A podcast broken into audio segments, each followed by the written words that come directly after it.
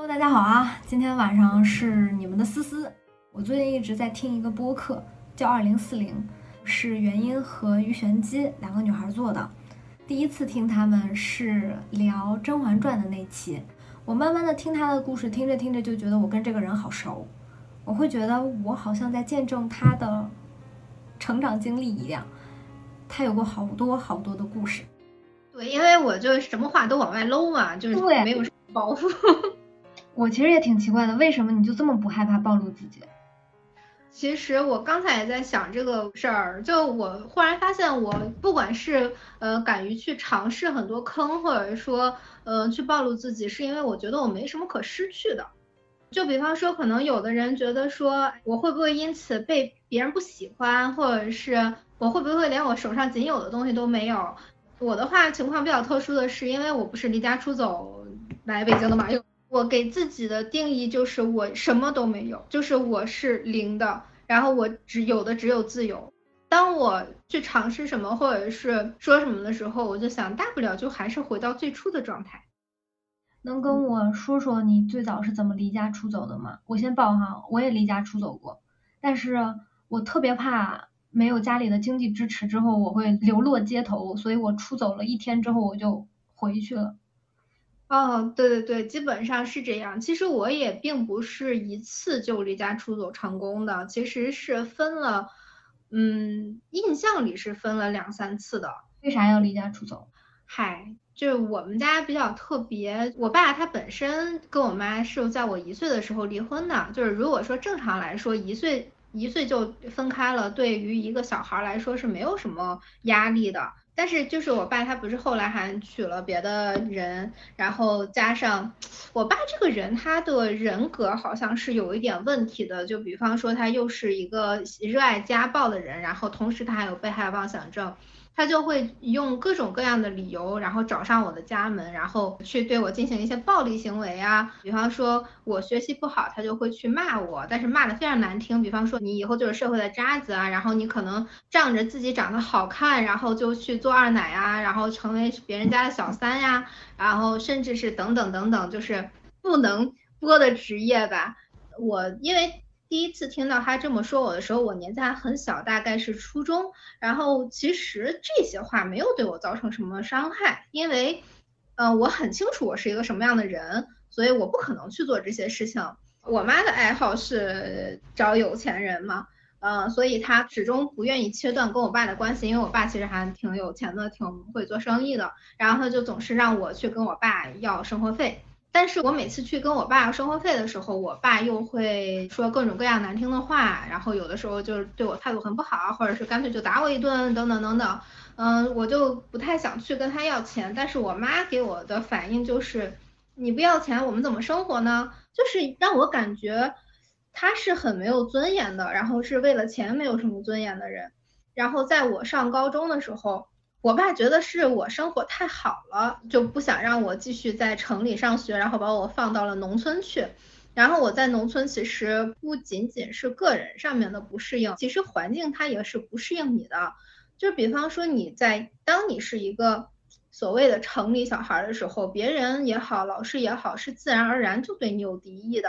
比方说，我那时候被告状的理由，甚至包括我每天喝一袋儿牛奶，然后这个生活习惯太奢侈，然后我爸就会觉得说，哎，都是我不听话，为什么我不能适应这些环境啊？等等等等。所以上高二的时候，我跟学校的老师，嗯，起了很大的冲突。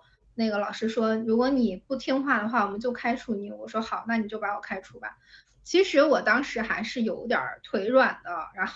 我我觉得不上学的话，可能我也没有什么出路，然后我就回去跟我妈说啊，我不想再花我爸的钱上学了，但我还想上学，你把我转回到城里来，城里的学费一个学期还是一个学年是一千五百块钱，然后我觉得说我妈总不至于说为了这一千五百块钱葬送了我的前程吧，但是她就真的说那你就别上了。然后这期间，其实我跟我妈之间发生过很多很多的让我对她失望的点吧。就是首先是我爸每次打我的时候，他都会去厨房里面忙碌，包括就是比方说我爸打我之后，我躺在床上，其实就是不太好的一个状态。然后他会笑眯眯的跟我展示我爸给他的三百块钱，就是让我觉得对他很失望。这个辍学事件就是被我爸知道了之后，然后我爸就说，呃，反正你也不听话，你也不好好上学，那我就，呃，那我就打断你的腿，把你带回家吧。然后我当时那一次跟我爸其实是真的还手了的，然后我就跟他说。呃，我要跟他断绝父女关系，然后他就跟我说，你去签一个就是呃断绝书，就是让你妈签字，然后我们就算是断绝父女关系，我以后就再不不管你了，你爱怎么样就怎么样。然后我当时就觉得不可能，我妈是不可能为了我跟我爸再也不来往的，所以我妈就真的就没签。然后我爸就跟我说。呃，你要么你就死在这儿，然后要么我就把你带走。然后我就觉得说，哎，我让他把我带走，好像还不如就死在这儿算了。所以我就去割腕了。他看到我割腕之后就开车走了。然后我妈把我带去医院，这么激烈？因为说实话不是激烈，而是感觉也真的活不下去了，没有路可走了。你眼前只有两条路，要么就被他带走，被他折磨死，要么就自己干脆利落的死一点。那我觉得好像还是自己解决会比较，呃，你心里有数嘛。只不过比较没数的是，我们上学的时候知道的所有的那个自杀的方法都是不对的，都是死不了的。当时割腕以后，我妈带我去医院，然后那个医生在给我缝针的过程中，我妈就第一次我看到她的情绪是崩溃的，她就疯掉了。然后她疯掉的理由是，她希望我去跟我爸道歉，如果我不跟我爸道歉的话，就没有办法生活，等之类之类之类的。她到那个我都不问你疼不疼，难不难受。完全没有。然后我当时那个医生检查我的时候，他以为我是出去跟人打架了，因为我当时真的是满脸是血的一个状态。然后我还也还在跟医生开玩笑，我说对呀，我就是年纪轻轻出去打群架了。因为我觉得如果跟人家说这个是一个家庭问题导致的，好像会很难被理解。因为其实我在被家暴的过程中报过两次警，但是报警的结果很不好。他们说你爸都是为了你好，就所以，我其实刚开始很不相信这个社会，就是我不相信这个世界上是有正义的，就是所以我就想啊，既然社会是这个样子的，那我得靠我自己的方法活下去吧。嗯，我在恢复期的这七天里面，因为缝针不是七天拆线吗？然后这七天我妈其实对我还好，就是好说好话，好吃好喝。但是等我真的好了拆线的时候，我妈就跟我说，特别特别严肃跟我说，你要去跟你爸道歉。我当时就惊了，我说你这七天对我的好都是假的，就是你从来对我都没有抱过一丝希望，就是只要靠我们两个都可以活得很好。我觉得我妈是一个完全不相信女性有力量的人。他虽然上班过，或者是他自己也开过店，但是他从来没有坚持下去，就是他没有养活自己的能力。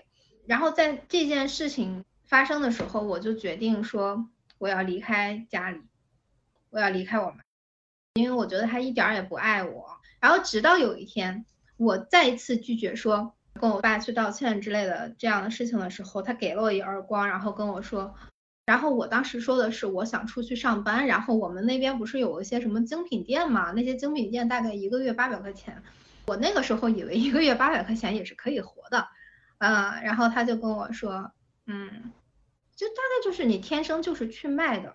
我们那种小城姑娘其实也有很多是去夜场或者夜店卖酒啊，或者怎么怎么怎么样的，很多早年辍学的人都是这样的选择。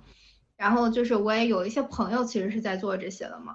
然后他就会说，你看你整天来往这些人，你也就跟他们没有什么两样，然后你就早晚就会出去卖了，怎么怎么叭叭叭叭，就说这些。他跟我说这些时候，我觉得如果说我爸说这些，嗯，你不了解我，你只用你的眼光去看世界，那我可以理解。但是如果是我妈说这话，我真的觉得好刺耳。女人何苦为难女人？然后我就决定要离家出走了。你哪有钱呀？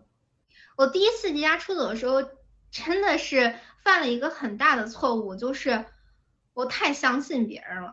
我跟我的一个邻居姐姐，她那时候玩劲舞团，你知道吗？她在那上面认识了一个男孩，然后她就去跟那个男孩面基，然后是去外地。然后我想，哦，那我也跟他去好了，反正只要不在家，什么都可以。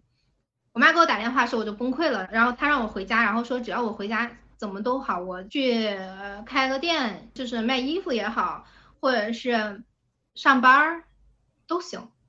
她就说她以后再也不那样了，然后我就回家了。但是回家就真的是好不了两天，她还是就是说你得去跟你爸道歉。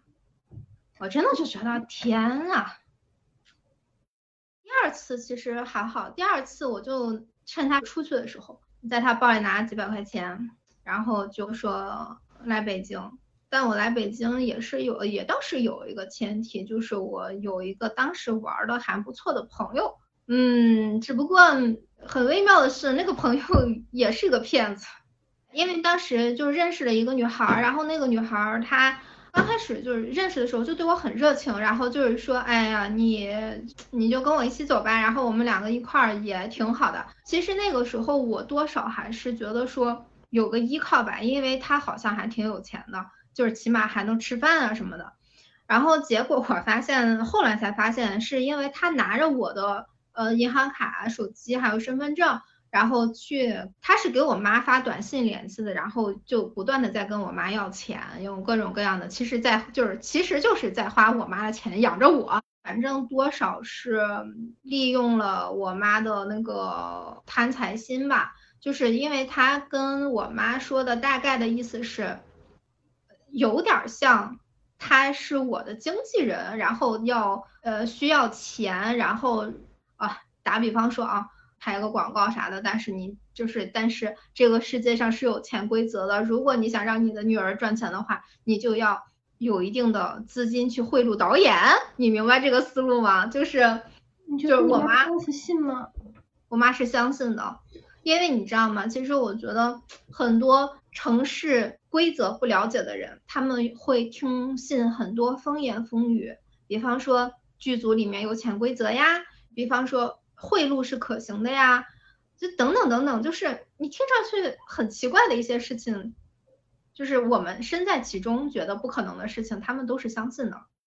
然后这个女孩她还会去偷钱，但是她偷钱 全都赖在了我身上，而我我不知道。然后当我在发现这些事情的时候，是特别巧的一次。我在跟她在一起的过程中，曾经跟另外一个姐姐吃饭，然后那个姐姐被他偷了一万块钱，然后这个女孩赖在我身上了。然后当我真的在北京无路可去的时候，我就给那个姐姐发了一条短信，然后我就问她说：“我没地方去了，你能收留我一段时间吗？”当时那个姐姐给我回的信息是某某，你不要装了。然后我就说，我装什么了？然后他就给我打了个电话，然后问了我情况，然后就是哦，那个女孩其实一直也还是用发短信这样的方式，以我的口吻在跟那个姐姐道歉。当这个姐姐发现其实所有的事儿都是那个女孩做的，然后我其实是呃只是被当枪使的一个人的时候，然后那个姐姐做了一个决定，就是说哦，她要收留我。然后这个姐姐她收留了我两年。我觉得，如果不是最初有这个姐姐她帮我的话，我可能其实也并不能在北京立足。嗯，因为我跟他在一起的那两年，我们真的是什么破房子都住过，只有一张小床和一个衣柜的那种隔断房间，然后包括我们大部分时候的房间都是隔断。尽管如此，他也没有说，哎，这个女孩好麻烦，她给我添了好多麻烦，赶紧让她走。但完全没有这么想过，嗯，然后我们平时就是他下班之后，就他有的时候带回来一只烤鸡，我们俩就吃那个烤鸡。他有的时候就是不带东西回来，我我们就饿着，但他通常都会带，因为他很喜欢吃烤鸡和西瓜，所以就我们就总是吃那些东西。因为他是那个呃做编剧的嘛，等他下班之后回来，我们就大部分时间是在看电影，就是看了好多好多好多电影。我就那个时候发现啊，这个世界上其实有很多很多我不知道的东西，有非常非常多好看的、好玩的、好听的。就是我其实我也不觉得苦，说实话啊，就是没有在家里苦。完全没有，就是比方说，我可能最穷的时候，我只剩下一块钱，然后这一块钱只能供我吃早餐，就是因为北京那个时候真的是，只要你有一点点钱，你就是可以生存的，跟现在北京是完全不一样的。然后就我就晚上时候经常盘算，我明天早上要吃点什么，我一定要早起，然后吃个饱，然后这样撑一天。包括就只能喝粥的时候都是有的，但那个时候都是觉得说什么都比在家强，起码我是安全的，就是我永远不用害怕，呃，你不知道什么时候有人冲到你家来打你。在淘宝深入我们生活之前，我非常害怕敲门的声音，不像现在听见敲门就知道是快递了，但是那个时候听见敲门声就非常非常紧张。然后离家出走，因为这个姐姐的原因，就进入了一个全新的纪元吧，就结束了就是流浪的一个状态。你在那段和姐姐在一起的两年中，你有听到你的家人在找你吗？就他们有试图联系过你吗？他们联系不到我呀，就是基本上二零一八年之前都处在一个隐身状态，就是我的手机号经常会换。以防别人找到我，然后其实微信号也换过，就各种账号都会经常换，然后包括就是所谓的网红时代，不是其实人人都想做网红嘛，但是我也不敢做网红的，因为我不想被他们找到。嗯，包括其实我之前二零一七年的时候，我就开始听说我妈在找我了。你是怎么听说她在找你的？你是怎么知道你跟老家的人还有联系吗？嗯，就是大概是二零一六年还是一七年的时候，就是忽然在网上找到了我小时候一起长大的一个朋友，然后我就跟他联系了。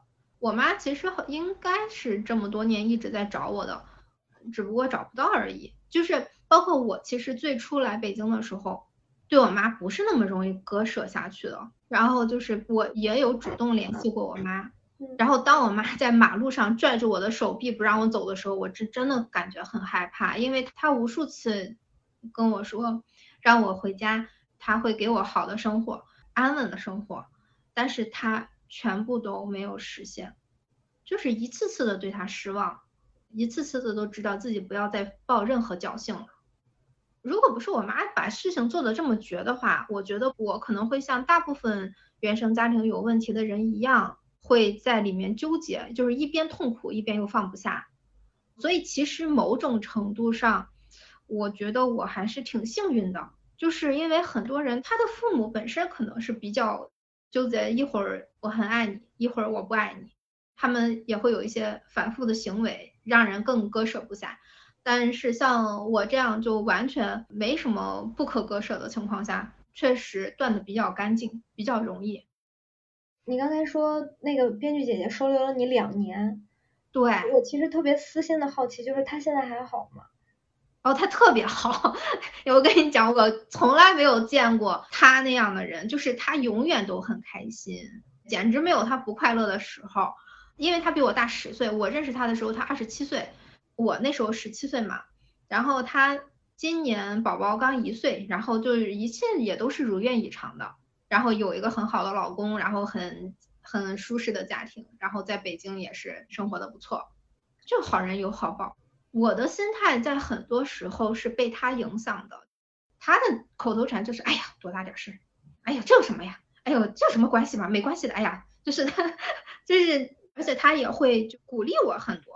就比方说，嗯，我那个时候不是就得开始去做一些兼职吗？然后最开始的时候。会就是沉迷于上网，其实，嗯，因为你一边又得在上网的时候找一些兼职，比方说去北影后门跑跑龙套，五十块钱一天。因为他是编剧，所以他有教过我写一些东西。然后我更多的时候其实非常非常不懂事儿，我就会整天在家里上网。他明明在写剧本的电脑，然后就也会被我拿来上网啊什么的，他也无所谓。而且我如果说在网上认识了什么人，比方说。参加什么聚会什么的，他也不会说，哎呀，外面世界多危险啊，不要去啊什么的，他就会说，哎呀，你真厉害，你的社交能力很强，你可以认识各种各样的人，哎，我就不能认识这么多人。比方说，我刚开始的时候是做那个摄影助理，他就会觉得说，哎呀，我觉得你很适合做这个。他说，既然学历不行，那我们就可以去搞一点不需要学历的事情。其实我最早学的那个专业技能。是那个二级心理咨询师。然后其实是因为他带回家了那个课本，然后我说，哎，这是什么？他说就是心理咨询，他说给自己治治病嘛。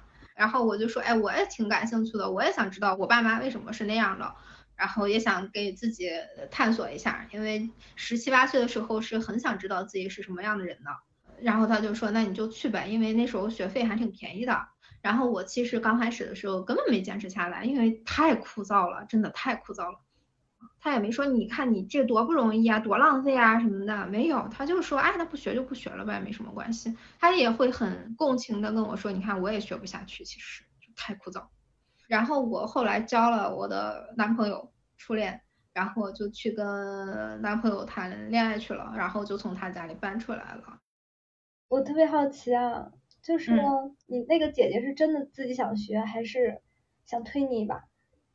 应该不是想推我一把，因为她不，她从来不会去问你对什么感兴趣，就是她，她真的是很随便，她就是一切随缘，就是她不会说告诉你你去干什么，因为她自己也不知道该干什么，她也是没有什么规划的人，就更多的时候就是陪伴，包括其实我交男朋友啊，或者是之类的事情，他也都没有说指手画脚过，就是用都是你真厉害。我是觉得这个姐姐在你人生最重要的十七十八岁，带你重新认识了一遍这个世界。对，因为她让我觉得这个世界很好。就因为我之前不管是我父母那边还是我的两个朋友，他们都让我感觉这个世界好糟糕，就是所有的一切都是糟糕的，没有一个好的地方。但是他的出现就让我觉得说，这个世界上好的东西非常非常多，那些已经过去的、已经发生的事情都不值得一提。你的前面是没得选择的。我其实经常会想，如果我遇到坏人，我走上另一条路，比方说这个姐姐她实实际上是个老鸨子，什么之类的，嗯，那我可能真的也是走一条另外一条路了。所以说我其实很幸运。平行世界我都不敢想，如果这个姐姐也不是好人的话，你该有多绝望了。我其实偶尔的时候会想一想，就是人的自我接受度是很高的。如果说我不幸走上了另外一条路，其实应该也是可以自我接纳的。其实我刚进入这个社会的时候，呃，空间是非常非常混乱的，不像我现在身边的人都是高级知识分子啊，就是大家都是很就友善的人。然后我刚进入社会的时候，是真的是鱼龙混杂，什么人都有，就是蟑螂、老鼠一样的人，非常非常非常多。就包括我那时候还认识一一女孩，特逗，那女孩跟我说。他们家里养老虎，你知道，就是这种没所谓的骗你，他只是想要说获得别人的敬仰，就是利用你的无知去骗你的人也比比皆是。包括我之前去面试那个兼职模特的时候，我也是交过五百块钱智商税的啊，什么刷淘宝刷单呀什么的，这些这些事情非常非常多。你会发现，其实这个世界上它有很多的灰色地带。如果我处在一个灰色地带的话，我可能也认为世界就是那样子的。然后我们微博上的闪光思思这样的人，他们都是装的，他们背背地里一定也是非常不堪的。我相信我一定会那么想，所以就是我确实是幸运的一份子吧。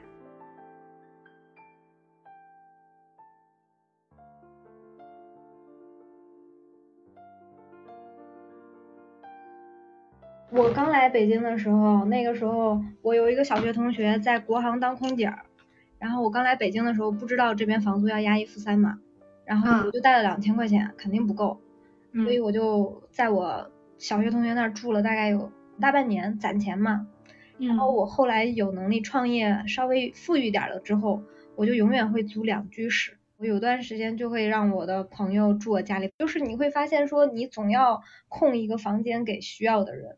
因为你被别人很好的爱过，你也觉得你如果以后有机会了，愿意很好的爱一爱别人。对，是的，其实这个姐姐她在大概是二零一五年还是一四年的时候遭遇了男友的家暴，然后我当时跟她说，你现在住到我家里来，然后就是无论那个男的跟你说什么，你都不要理他，然后我就让他住我家了，包括还有一些遇到过别的不好的事情的女孩，我也想到自己曾经也是被无理由救助过的，所以我遇到这样的事情的话，我也会去倾向于去救助别人。然后从跟这个姐姐分开之后，其实生活就已经比较顺遂。嗯，但是这个时候你就会发现，当你脱离了生存危机啊，就是真正的生存危机之后，你所面临的课题就是你自己。而且刚开始的时候是不自知的，刚开始的时候只是觉得说，我的脾气怎么那么大，就是我怎么那么易怒，就是情绪非常非常不稳定，有很多很多不理解。就比方说，这个世界上的人怎么这样的也有，那样的也有，挑男友也好，挑女友也罢，就怎么各种各样的人也有，我该找哪一种？我到底想要一个什么样的生活？呃，我到底适合什么？我能干什么？你开始思考，你自我到底是什么样子？你跟第一任的那是你的初恋吗？就是女孩。嗯。你跟他在一起的时候，感受到了自己很容易生气吗？对，屁大点事儿都会生气，而且。不会沟通，就是生气了也不会告诉别人，让别人去猜。我现在是完全不一样的。我现在如果说遇到了什么不开心的事情，我会告诉别人这件事情让我不舒服，我希望你怎么做。那个时候，一方面觉得如果我提出了我不开心这件事情，我会觉得我没有资格去提，或者说我跟他说了我不开心也是没用的。那我能用什么样的方法？我在我父母那里学会的就是我要用强硬的脾气。去让别人怕我，然后才去达成我的愿望。想一想还挺可笑的。那这就是你学会的呀，这就是过去的关系中你看到的呀。对，是的。那个时候我只知道说自己发脾气这件事情不好，但是怎么是好的我不知道。嗯，我觉得在原生家庭里。我学到的很多很多东西都是你不能这样，你不能那样，但是我能干什么我不知道，所以我觉得可能之后来北京的十年，我花更多的时间去学各种各样的技能也好，认识各种各样的人也好，跟各种各样的人来往交往，谈各种各样的恋爱也罢，都是为了知道我能干什么。就刚开始的时候。学画画、学芭蕾、摄影、烘焙，甚至花艺，哎，包括旅游啊，你知道，就是刚开始甚至是一个跟风状态，就是别人觉得什么好，我就去做一做，然后什么我感兴趣，我就做一做。在做一做的过程中，你有感受到快乐吗？感受到这个东西可以持续吗？还是一直在换？我觉得在学习某样东西的时候，不太能有目的性。我。更多的是好奇，我这么多年其实总结下来的是，很多人有这个好奇，但是他不去做。就比方说我去学韩语的时候，呃，我们班里面那个初级班哦，大概有三十多个人，但是最终学完韩语的人只有我。然后那个就是它是一个免费的班，上完那个免费课以后，很多人会给自己找各种各样的理由不去学，就是不继续，学费贵呀，或者是生活很忙呀，学了这个东西没有用啊。包括我有一些朋友，他跟我说，我不想去尝试这些东西，我只想看书，我想看看书里面写了些什么。看书是增加阅历的一个方法，但是很多道理你看到了和你亲身体会感受真的是不一样的。你知道喝热水会烫到自己，和你真的被热水烫到之后再说喝热水会烫到，不是一回事儿。所以我刚开始在学这些东西的时候，我当然最初也会说，我希望我成为一个画家，成为一个艺术家，因为这个东西不需要学历嘛，对不对？但是我没有做成的原因是在过程中，我会觉得说这个事情很难，我难了就会退缩。我刚开始的时候是一个非常容易退缩的人，你不懂得怎么坚持，对。但我觉得说不容易坚持有错吗？我在画的过程中，比方说我看到自己画的是那个样子的，再看人家画家画的是那个样子的，其实是很受打击的，会觉得说我的能力不行，我永远都达不到人家那那个水平，没自信。其实我觉得很多人不是说他懒，或者说他不想变好，真的是因为他没有底层的自信。我那个时候就是挺没有自信的，包括我做很多事情，呃，哪怕说我那时候抛在豆瓣上，然后很多人夸，是做手工啊什么的，你都不信？我都觉得，嗯，觉得说你们的夸奖是虚假的，我没有那么好，或者说这个图它 P 过了，或者说我的水平，我的最高水平就到这儿了。如果我再继续做下去的话，我会暴露我的不行。我甚至还会很珍惜我现有的这些夸赞，我不想大家对我失望。而且其实还有一个就是，比方说我为什么就不上微博或者是一些流量很大的地方，还有一个原因就是豆瓣儿它人很少，人少的地方让我觉得很安全。人少说明精英也少，在这某个行业里的人，大家水平都差不多，会有这样的错觉。其实豆瓣儿最开始的人非常厉害，只不过就是说，嗯，因为你不被关注多的话，反对的声音也会少。那你那个阶段是完全可以靠自己的工作养活自己，还是也靠男朋友？呃，说实话，放在现在来看，非常政治不正确，就是我赚钱能力很差。最初的时候，虽然也不至于说离了这个人我就活不了了，但是我确实有过跟闺蜜，我们两个人只剩下了六块钱，两个人合吃了那一碗酸辣粉之后，就剩下了九毛几还是多少钱？然后我们住在一个特别破的房子里面，嗯，风扇也买不起。但是说实话还蛮开心的，就是我们两个就数钱的时候边数钱边笑，就是哎呀天呐，怎么会穷成这个样子？然后第二天就也没办法呀，就是我接受男朋友的救济，他接受他父母的救济。那个时候你会刻意找一些经济条件更好的男朋友，以保障自己的至少是住房吗？因为你没有家，没有选择。嗯，不会，完全不会，因为我爸是一个有钱的人，然后我那个时候就是我确定我自己不想要的东西，就是第一不想跟有钱的人来往，因为如果跟有钱人来往的话，会让我重新想到我爸，或者说就是那些不好的回忆。我们这一代接受的教育是不能拜金，你不能为了钱跟别人在一起，跟现在的风向差挺大的。那几年大家还会嘲笑马诺。说你怎么可以在宝马后面哭呢？那个时候的我，真的觉得说，拜金或者是物质，是会我自己给自己荡妇羞辱的。你想我，呃，是为了向我的父母证明，钱对我来说不重要，你们不能用这个东西控制我，我才离开家的。如果我反而为了钱去做一些我自己觉得不舒服的事情的话，那我出来的意义是什么呢？我那时候的男朋友其实也是大学刚毕业，我很喜欢聪明人，他很聪明，他也很有才华，嗯，更看重这一方面吧，就还是很小女孩的精神恋爱，就是觉得人家很吸引人。那你什么时候让你觉得你能够养活自己了？说实话非常晚，大概是二零一七年吧，记得那么清楚啊，因为我二零一六年的时候离婚了。你那个时候还相信爱情，我觉得你挺厉害的，因为你看过不好的婚姻是什么样子。其实做这个决定不是那么容易的。我其实好像天生不太容易关心别人的事情。我也觉得说我爸妈是我爸妈，不代表我，而且他们的错我都是看在眼里的。就是我只要不去犯他们同样的错误，我觉得就还好。你看我是从一个从小就不完整的家庭里面走出来的。嗯，我就会倾向于说，我想要一个完整的家庭，这是我很大的一个愿望。所以，我为什么作为一个离家出走的人类，却没有什么事业心，就是因为我很想，我的第一梯队的愿望是我想要先组建家庭。在这个事件完成之前，我真的无心工作，我也没什么梦想。我的理想就是结婚，我就想拥有一个自己的家庭，我就想要进入正常人的生活。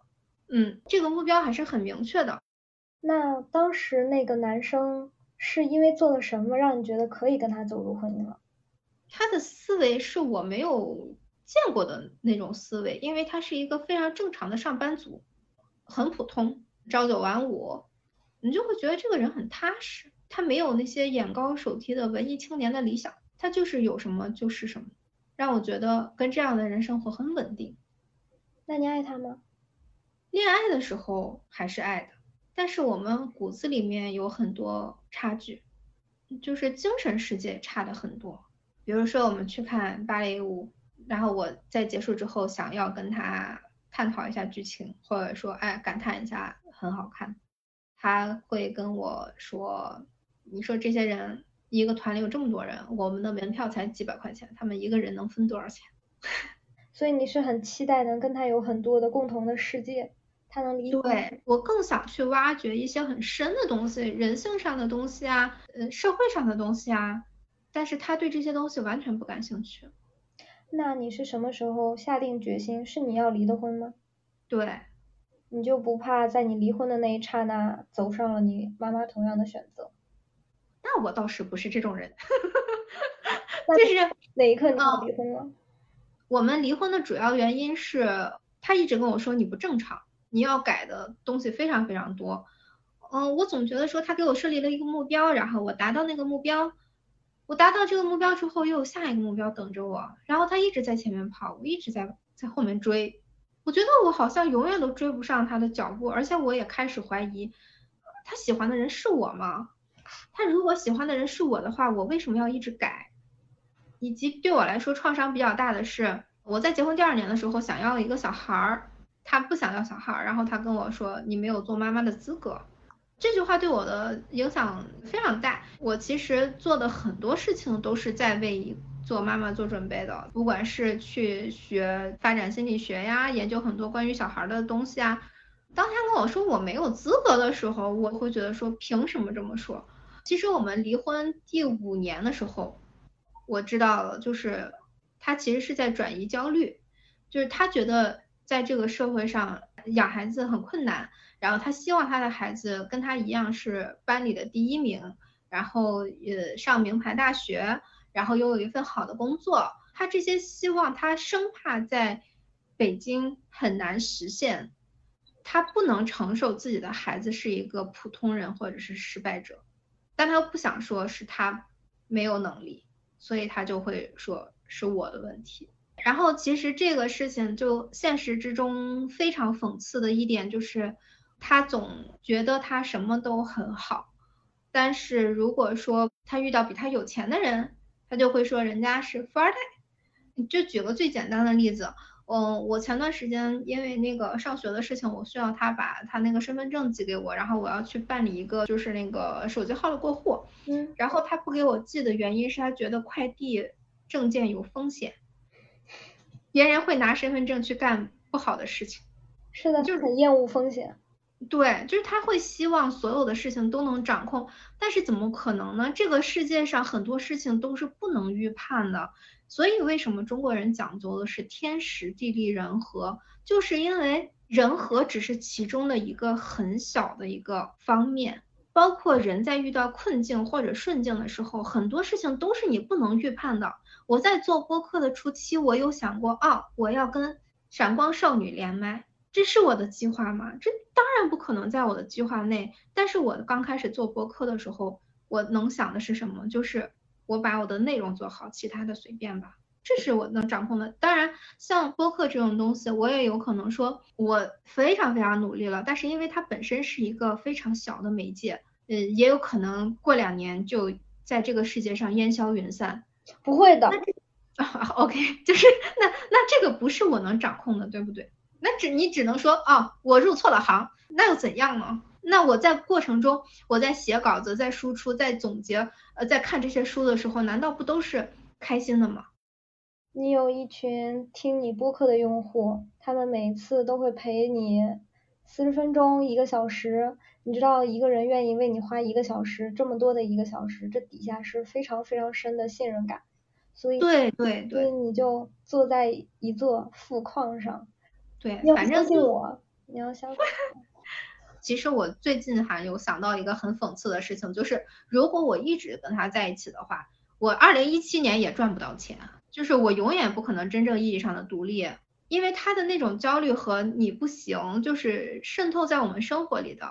刚开始做摄影的时候，真的是遇到了一个很好的搭档，那个搭档是一个日本人，然后他是一个给 Chanel 还有迪奥化妆的人。他觉得我拍的东西很好，想要跟我合作，然后我们合作拍片子。我觉得天呐，天大的好机会，好吗？然后我就去跟他合作，我的照片很快就登上了就是瑞丽的那一页，还有时尚芭莎的那一页。这是很多刚刚干一个月摄影师的人不敢想象的东西。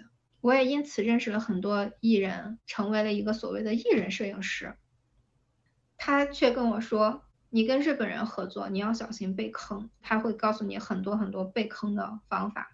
我其实是因为这件事情说我要跟他离婚，我受够了他给我泼冷水。与此同时，我那个时候已经看了半年心理医生，我也是在那个瞬间忽然意识到，我所有的焦虑其实都是我的老公带来的。我曾经以为我很爱的这个人，我以为我会跟他过一辈子。我们在一起五年，我从来没有想过真正让我痛苦的人，我这些莫名其妙的焦虑和抑郁，竟然都是我爱的人给我带来的。因为你跑得太快了，他怕跟不上你，他只有打压你、讽刺你。把你拉下去，才可能维持你们关系的稳定。所以他在向你投射他的焦虑和恐惧。对，是这样子的，就很可笑。然后我决定离婚了的时候，也正好是我的心理治疗结束的时候。然后我就跟医生说，我决定要离婚了。医生刚开始的时候也说过，就是你可能没办法再遇到一个这么好的人了，因为他很优秀，就是从表面上来看。我身边的朋友也说，离开他你怎么活呀？因为我已经做了四年多的脱离社会的人，全职太太吗？对，就是日常生活就是在跟自己的朋友一起玩，然后做做手工，干点不赚钱的事儿，就是所有的事情都是不盈利的，只是自己感到好奇去玩一玩。像一直以来他说的，你干什么事情都不长久。我也怀疑过自己活下去的方法，但是我觉得我继续跟他在一起的话。可能是不行，呃，就就很难受。我离开他以后也是，离开他顺利吗？他很顺利，很顺利，非常顺利。我那天晚上跟他说，我问他，哎，你有没有想过跟我离婚呀？他说，当然想过啊。我说，那我们就离婚吧。他第二天就去出差了，回来之后他又问了我一遍，你是想离婚吗？我说，嗯，我们就很快就分开了。其实我相信对他来说。离婚是对我的一个惩罚。他跟我的朋友说，我再也不会遇到像他这样对我的人，而且我一定会后悔的。但遗憾的是，我过得非常快乐。刚跟他离婚的时候，你有过后悔吗？我刚跟他离婚的时候，与其说是后悔，不如说是体会到了他的很多不容易，也体会到了他为什么有的时候那么焦虑，因为。生活真的很难。他曾经跟我说过一句话：，当你觉得生活很轻松的时候，一定是别人帮你承担了很多。呃，确实是我独自生活了以后，我真的因为太多年没有独自生活了。我独自生活以后，我发现真的很困难。你要交房租，你要为房租担心，然后你的工作拼死拼活，一个月才赚六千块钱，而且最关键的是不是这些眼前的事情，而是说你怎么才能活下去这件事情是很难的。所以我后来跟他见了一面，就大概是在呃我们领离婚证之前，然后我说我确实知道独自一个人承担这个家很不容易，我也知道你其实是很担心这个家散了，或者是呃走上了歪路，才一直在逼迫我们走在正轨上，但是我还是觉得说还是分开吧，而且我说实话，我真的感觉我不爱他了，我不爱他，我没办法跟他生活在一起。就磨掉了。离婚之后找房子对你来说是件，是一件上当受骗的好事儿，就是找了个二房东，结果那个二房东骗钱那种二房东。这个真的是我要认认真真的跟大家讲的，就是不要太相信别人的说的好听，就是规矩是规矩，好听是好听，说的再好听。该干的事儿也还是要干，咋被骗了呢？就是那个啥，他是说他要做一个类似于蛋壳公寓的事情，嗯，他把这些房子装修完了之后，然后把钱收走了之后，他就消失了。我算了算，他也就是回本，然后赚了一点点钱吧，应该也没有赚很多钱。然后他走了之后，真正的房东就找上门来了。真正的房东跟我说，你要么就把这个钱补上，要么就三天之内搬走，反正就把钱补上来呗。你还记得是多少钱吗？一万五吧，得。那时候你的存款怎么解决呢？这个地方我就得说，我前夫他其实他也许不是一个好的伴侣，但他是个好人。我们刚离婚的时候，他比我考虑更多这个方面。他给了我一张他的信用卡，然后其实也给了我一些经济上的支持。我们俩结婚的时候，在婚姻中买了一套房子，那套房子的市价是大概七八百万。我们离婚的时候差不多八九百万吧。如果按我想去分财产的话，是可以分到一些钱的。但是我觉得说我们在一起五年，他的爸妈也好，他也好，其实是真心对我的。他对我的一些控制也好，他对我的一些打压也好，我不认为他是出于恶意的，只能说是他的价值观是那样子的，就是他认为这些是对的，他才会这样对我，他不是想要害我。所以当时又是我提的离婚，所以我跟他说我要净身出户，嗯，所以他还是在最初的时候管了我的生活的。他人比较好的一点也是，就是他是觉得我稳定了之后，才取消了这些经济上的支持。你花了多长时间稳定下来？呃，就二零一七年嘛，二零一六年离的，二零一七年稳定的嘛。我不是开始做那个艺人摄影师了吗？收入很好的。虽然我是个新人，但是我是日薪四千那个样子，所以我非常快的攒到了钱。我因为跟前夫在一起的时候也在学摄影，包括其实我学摄影的这个过程也很有意思。就是刚开始的时候，我觉得我还是有那种名校情节，你知道吗？我就去清华去上摄影课了，因为我当时那个日本人的助理是清华大学的学生。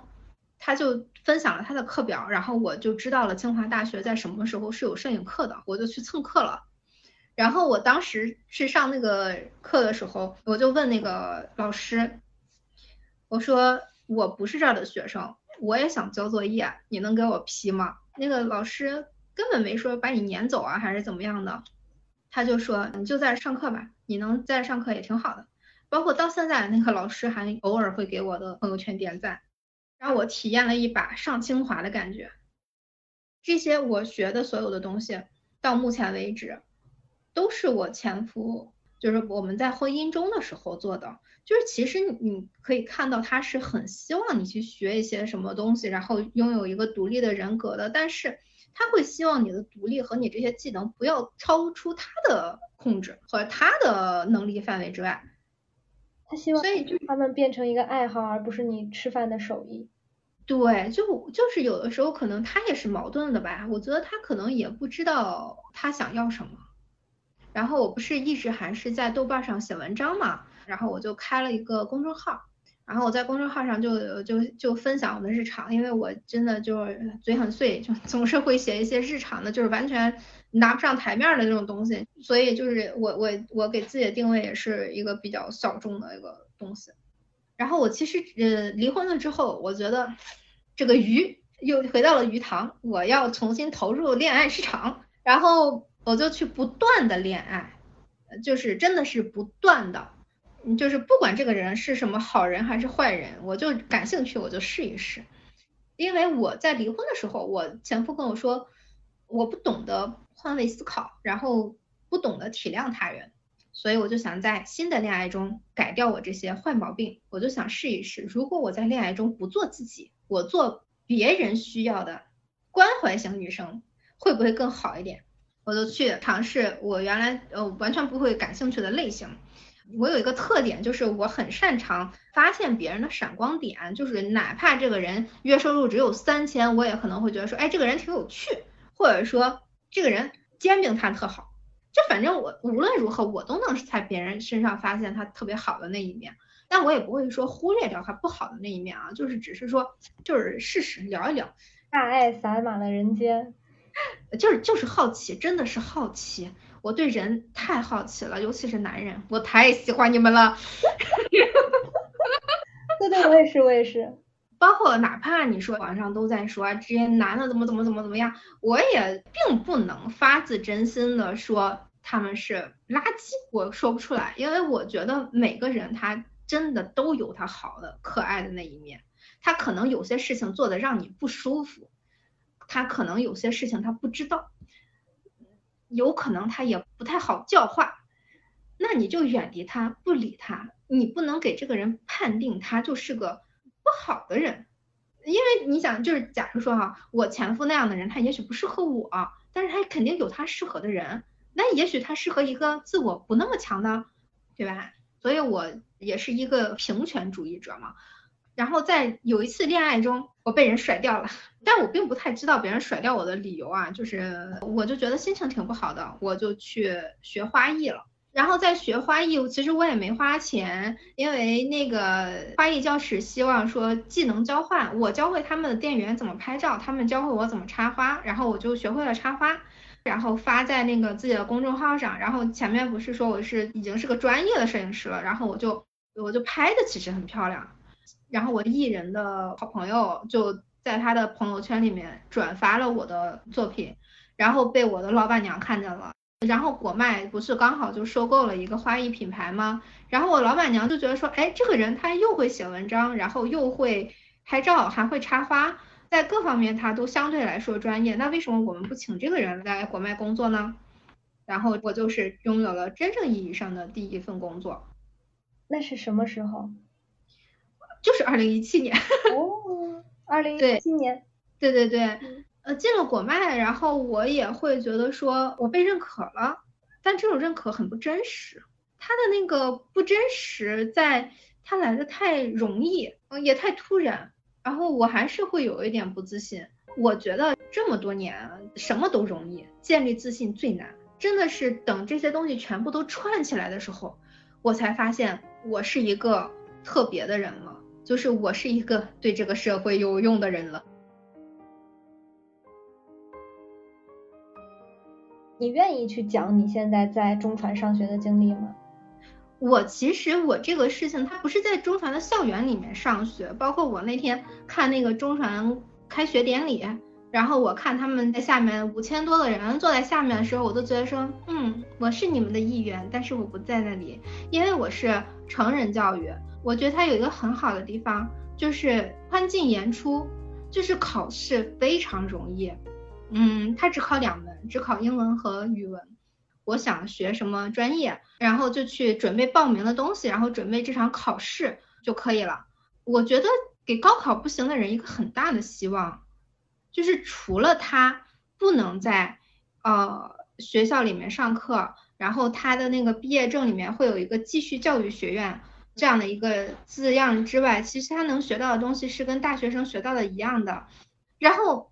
我就忽然意识到，其实上学不难，难的是把它上完。我之前不是写过一个微博，就是很多人上大学之后就开始放飞了，就是因为他在高考之前已经吃了足够多学习的苦，他在上大学也没有人管你，轻而易举你就跑掉了，然后全靠自律的这样的一个环境，大家就都不学了。我真的觉得还蛮可惜的。你看，像我这样的人，我费尽了那么多年的时间。我才有钱去上学，我也没什么时间，我要挤出时间去学，但是我又不能说强求现在的高中生理解这一点，让他们知道学习的珍贵。高中生怎么会知道学习的珍贵呢？他们的生活中除了学习都没有别的东西了，这个东西对他来说不可能珍贵的。这就好像我们天天如果都是在吃大鱼大肉，天天都在游艇豪宅，我们也不会觉得那些东西珍贵的，我们根本就就会说我们脱离了这样的东西也没关系。对吧？我觉得如果说在十八九岁翅膀硬了的时候，能有两年的时间去踏入社会，知道社会是个什么东西，说不定很多人会愿意去学习了。反而，尤其是我最近，呃，也不光在学自己学校的课，还在上那个武汉大学的课，我都觉得说天啊，上学怎么那么好啊？就有人会拿他们毕生所学浓缩成一堂课。然后全都教给你，怎么会有这么无私的人啊？那么便宜，太好了。因为我最近的感受也是，我在职场上是学不到东西。嗯，你不能指望社会大学教你什么，同事之间可能更多的也是竞争，很多事情都要自己摸索。这些知识除了你自己，没有人能带给你。然后这些大学老师把他们这些东西全都想方设法的塞给你，天啊，太快乐，太快乐。而且你也。又一次踏入了婚姻的河流，对不对？就是我们两个都觉得说再婚是一个很好的选择。包括我同事前两天也跟我说，你到底是怎么谈恋爱的？你为什么能拥有一段健康的亲密关系？就是你赶紧出本书吧，让我们学习一下。就是，嗯，拥有好的亲密关系真的还是需要锻炼。就是我是从恋爱中不断学习怎么去表达，让两个人的关系变好，等等等等。就是它是一个，也是从事件中描述，然后可以让大家体会的。然后对于我男朋友而言，我男朋友是从来没有谈过恋爱的，就是我们两个的磨合在第一年的时候，其实你看第一年的那两个人和今年的这两个人完全不一样的，就是无论是相处方法还是呃感情的浓度，因为我们在第一年的时候还是处在一个一个是在防御，另外一个在迷惑，另外一个不知道恋爱是什么，然后我处在一个就是我要观察他的这么一个阶段。我就觉得说，好的恋爱关系一定是可以培养的，但是这个培养不是说像抖音上说的那样，你要经常查他的手机，然后你要找人去试探他啊，或者说他不干什么什么事情就是不爱你的表现。我们把恋爱篇留到下一期来讲吧。我觉得现在也快两个小时了，我特别想问你一个问题。嗯。今天的你，如果再遇到十七岁那个刚刚准备背着包。来北京的你，你会跟他说什么呢？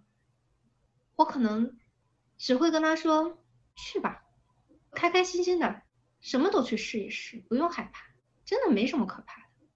不过我自己本身也没有太害怕过，所以就是，然后更多可能是给他吃一个定心丸吧，就是你以后会很好，你只需要按照你想做的事情把每一样完成就可以了，真的会很好。你不打算告诉他，他在北京的前两年都会很辛苦？我相信他肯定会觉得说，只要不挨揍就是快乐的，他不会觉得辛苦的。我觉得再重新来一遍，我还是会选择同样的路。我没有一件事情会觉得说不要，不管是遇到什么倒霉的小事儿，还是特别不好的大事儿，我都还是想要。包括其实我的父母，我觉得这个经历挺特别的，也都还是一个体验吧。我觉得也都挺好的。我我一直不恨他们吗？只有最初的几年恨吧，现在谈不上恨，就是无所谓的人，就是只要他们不再持续给我伤害就好了。我唯一的底线就是我不会再见他们，不会再跟他们有任何的联系，因为他们不会改变，我就没必要去跟他们再产生纠缠。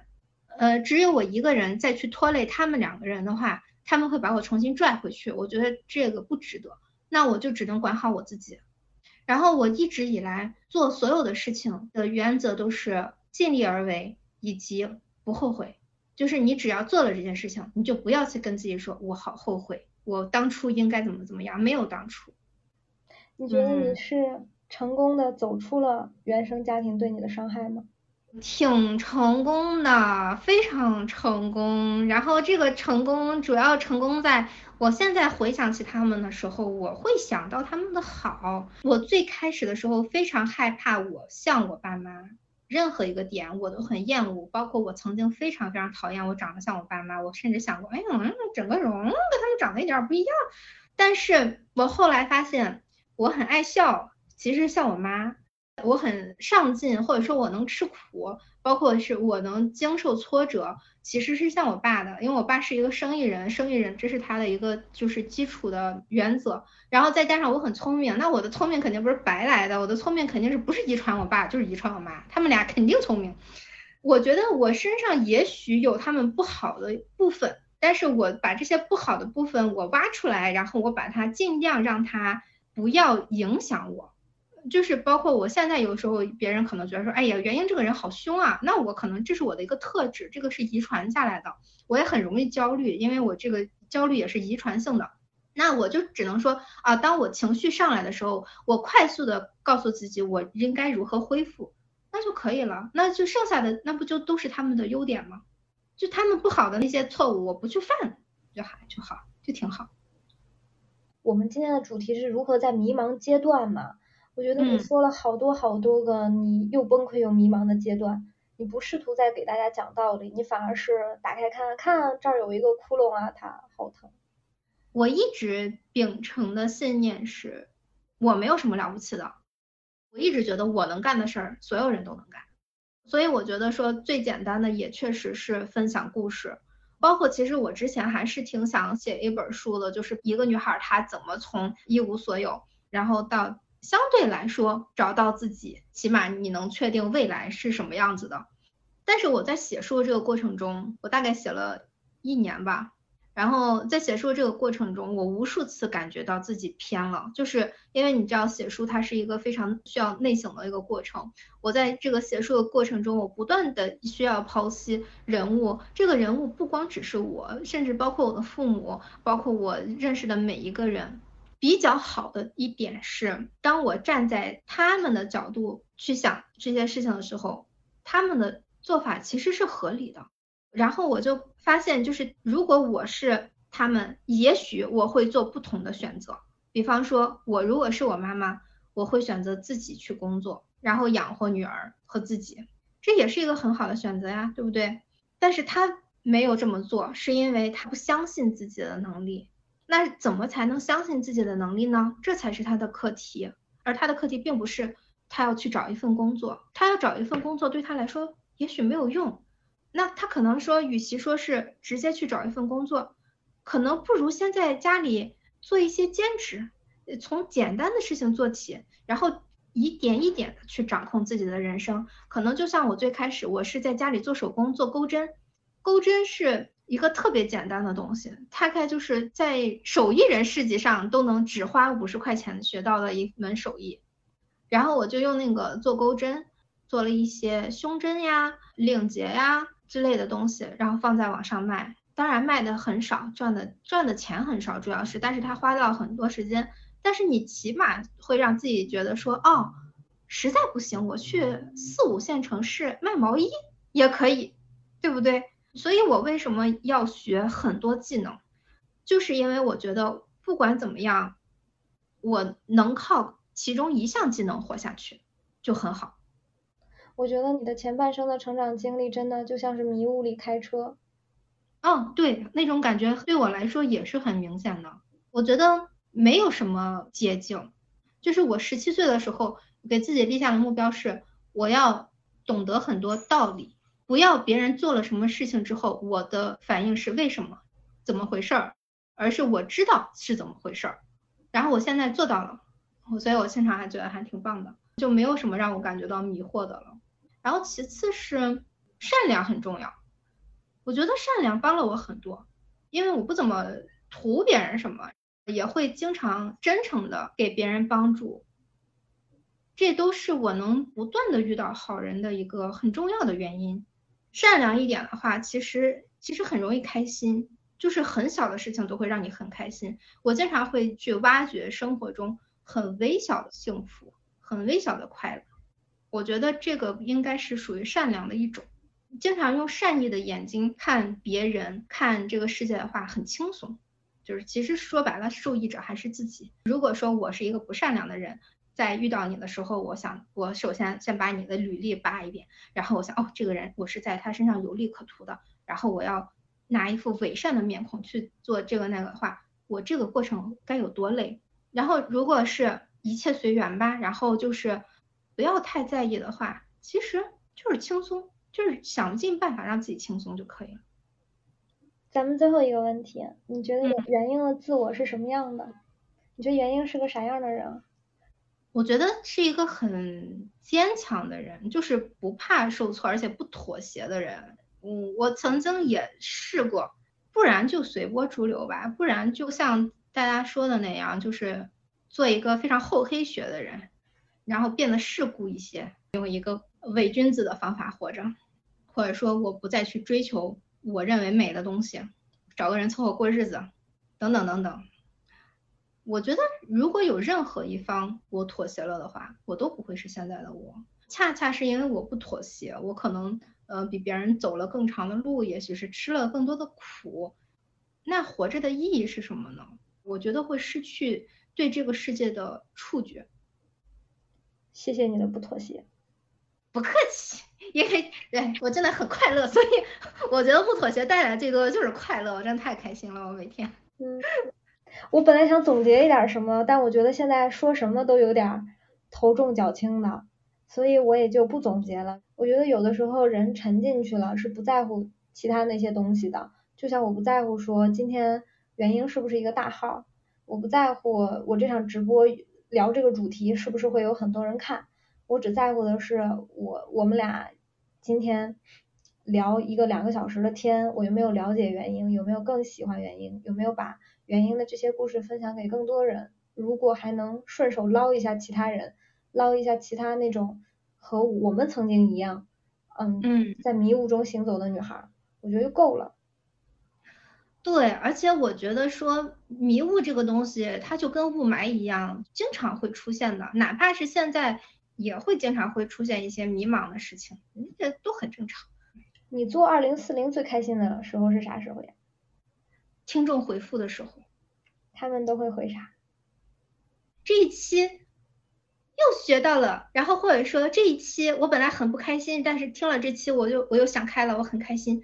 就是我们这个节目。最早的时候不是说就是想要普度众生吗？就是非常我我我还跟我们那那个上司说，我说我的脸皮太厚了，我竟然想要普度众生。其实我觉得做播客每一个事情，哪怕是在写稿子，都是很快乐的。就是看书的过程中，它痛苦，它有适当的压力，但也是很快乐的。就是它怎么从头到尾都是开心的，包括怼杠精也是很开心的。就是你想我其实。也是尝试了非常非常多的东西之后，我才终于找到一个让自己觉得各方面都那么舒适的一个行业，所以我还是真心希望播客可以长青。其实倒不是说为了我有一份工作，而是说，我觉得这是一个特别好的载体。我希望美好的东西存活在这个世界上，就好像名画、呃钢琴曲一样，嗯，他们可以存在。嗯，倒是跟我没有什么关系。很多时候你都说了我想说的话，所以我没有什么想说的了。我很意外，当我想要找元英一起聊这期实时播客的时候，我想的是元英是一个敞亮的人，我们可能今天晚上会有很多的碰撞。但是当他一进来一开口的时候，我就闭嘴了，因为我知道他的故事有足够的重量，他的故事就已经可以撑满这两个小时了。所以除了中间短暂的让你。休息一下，我插科打诨一下，我就没有再打扰他，因为我觉得这个故事的分量够了，我觉得它值得被更多女孩看到，也希望二零四零可以有越来越多、越来越多。二零四零现在在小呃在汽水上已经是差不多第一大号了，我希望有更多的人可以关注二零四零，因为我很爱听。我希望可能有的时候，比如说我分享播客，播客是一个特别不赚钱的形式，完全不赚钱，所以挺感谢我们公司的，我们公司。呃，我们公司昨天老板还给我打了个电话，说袁英，你干这个到底是为什么呀？然后我说就讲书啊，我们不是出版公司吗？然后我们不讲书还能干什么呢？因为我们公司的那个内部的就对内的 slogan 是做你喜欢且相信的事。哎，我觉得他可能也一年也不缺这点养我们的钱，所以就就挺感谢公司的。我觉得果麦真的是一个非常好的公司，希望呃。呃，我们那个上市的时候，我们老板不也说吗？我们公司上市这件事情是一群理想主义者的胜利。然后我在某些封建迷信的角度上来说，我觉得做书传播知识，本心是让大家生活的更好的话，呃，那它就是一件积德的事儿。那么如果是一件积德的事儿，它没有理由做不好。希望更多理想主义者成功，以及我觉得二零四零成功的方式就是一直把它做下去。对，其实每一期的输出我都觉得已经是成功的了。就是你看每一期都有人听，哪怕呃最早的时候只有几十个人听，那我们也开心死了。我跟玄机我们两个人呃特别逗，刚开始的时候每天早上一睁眼就互相发，嘿，今天有二百个收听，明天有五百个收听，真的，天天就天天这么开心。也希望今天晚上还在我们直播间里的朋友们可以关注一下元英，我特别爱看他叨逼叨，嗯，你们至少也要相信我的品味吧。但我觉得应该让那些美好的事情存在，你就是美好。感谢思思，那今天就到这里啦，拜拜，挂了，拜拜。我喜欢挂了，嗯，拜拜。